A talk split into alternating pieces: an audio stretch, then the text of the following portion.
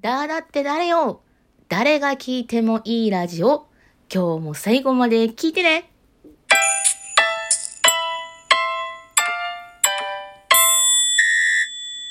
ラジオトークをお聞きの皆さん、お久しぶりです。ダダです。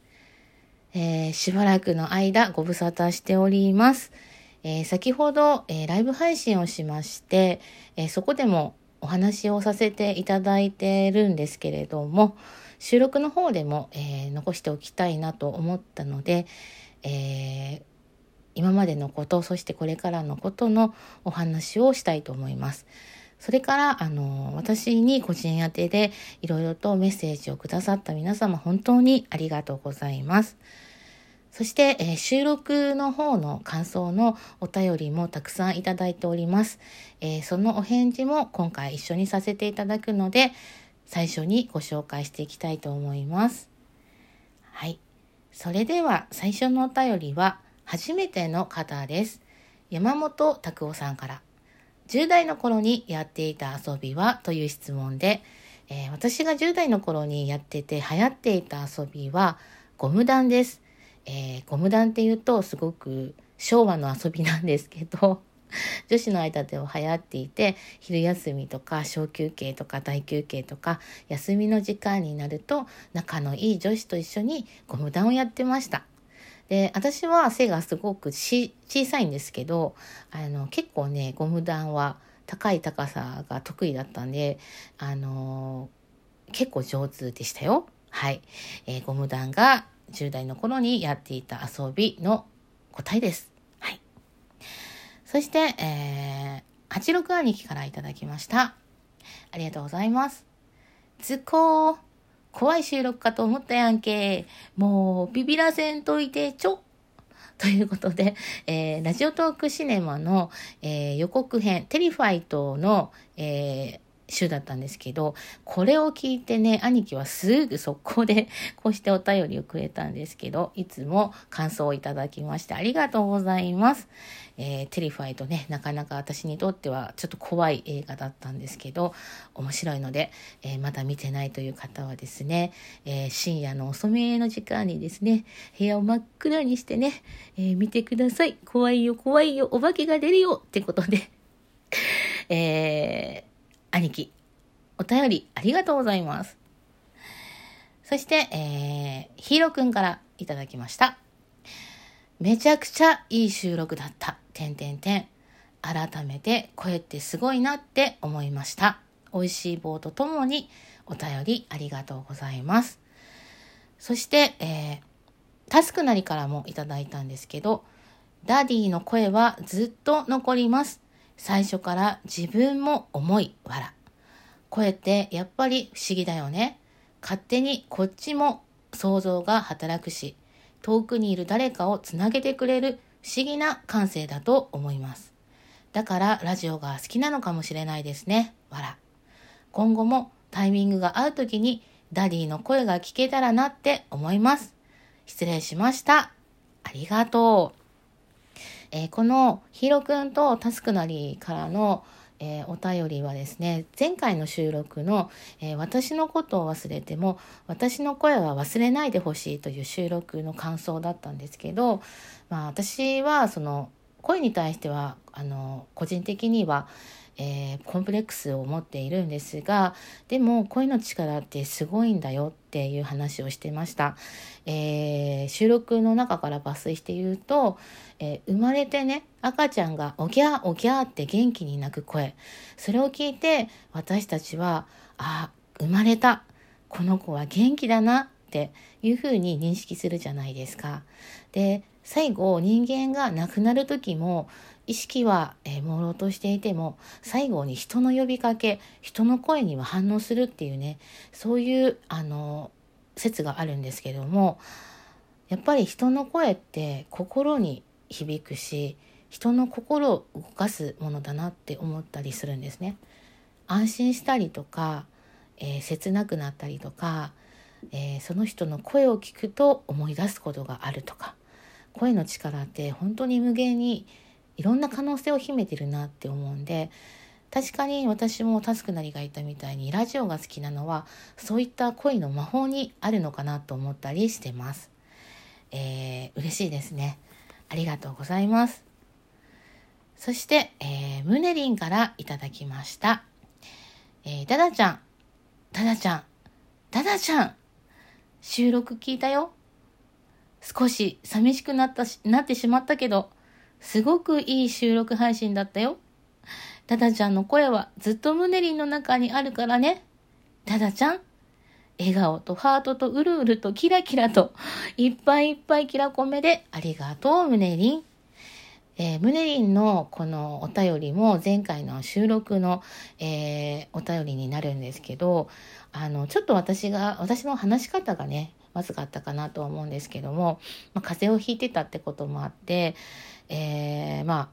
私を忘れても私の声は忘れないでくださいっていうようなことをあの真面目に喋ってたんですよね。だから少し、えー、皆さんには、えー、ドキッとさせてしまっちゃったかなと思って申し訳ないんですけど、えー、ここからねあの本題にも入っていくんですがあのまあ10月の下旬から、えずっとラジオトークをあのお休みしてました。で私が持っている番組に関してもちょっとお休みをさせてくださいということでお願いをしていてで実は自分の個人の収録でももう10月の時点でですね撮ってある収録があのあるんです。でもそれをまだあの放送はしてなくってこれを、まあ、いつの時点で、えー、配信しようかしまいかっていうところも今は結論には至っていません。で、えー、1ヶ月近くお休みしていて今後もですねあの今こうして収録していてじゃあこれからもっていうことではなくて当面の間はあのお休みをさせていただきます。で今回はそのいい、えー、頃合いだなというか、えー、皆さんにきちんとお伝えできそうなあの状態に、えー、少しなってきたので、え、お話をしようと思ってこうやって収録をとっています。えー、先月のことなんですが私事で大きな大きな辛い辛い、えー、お別れがありましたでそのことがまずはきっかけで、えー、一切の SNS や、えー、友人関係とのあの連絡というのも取れる状況ではなくなっていて、えー、なかなかですね立ち直ることができない日々を、えー、過ごしていました。でそのことによって、え自分自身があの一旦気づきや今後の人生を考えていくきっかけを、えー、時間を与えてもらって、えー、ゆっくりゆっくりとあの考える時間がありました。その中でいろいろな心境の変化だったりや、えー、生活の流れというかリズムというかそういったものも、え大きく変化しました。実はこの、えー、お休みをしていた期間の、えー、11月の1日には私はラジオトークを1年を迎えています。えー、まさかまさか1年もラジオトークを続けるとは思っていなかったのに加えて、えー、その1年目というのを全くラジオトークを利用しないで過ごすとも思ってもみませんでした。えー、心の中には、えその意識があったので大変残念な気持ちではあったんですけれども、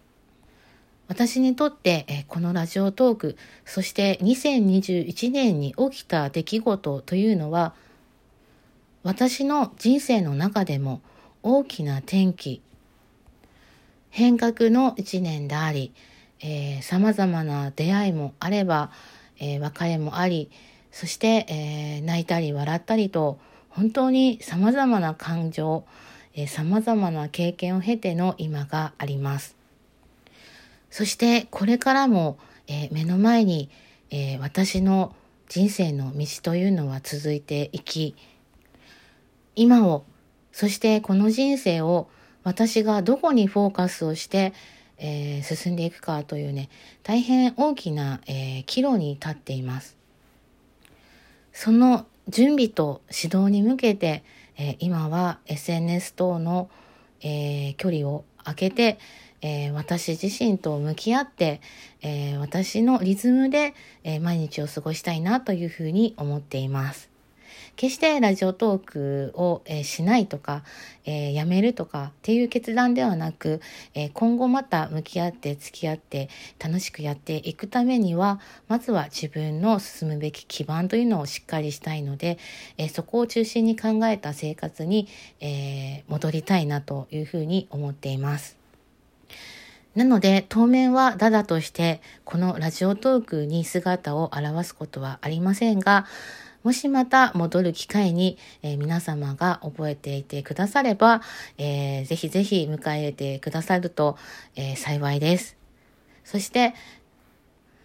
いつでも声をかけていただけると嬉しいです。2021年私にとっては、たくさん泣いて、たくさん笑って、そして何があってもめげない一年間でした。そしてこのラジオトークで出会えたすべての方々には本当に心から感謝しております。ありがとうございます。えー、随分早いですが、2021年本当にありがとうございました。そして新しい年も2022年もよろしくお願い申し上げます。皆様どうぞお体ご自愛してください。元気に今年を過ごしてください。また笑顔でお会いできる日を楽しみにしています。お相手はダダでした。それではまた会う日まで。さようなら。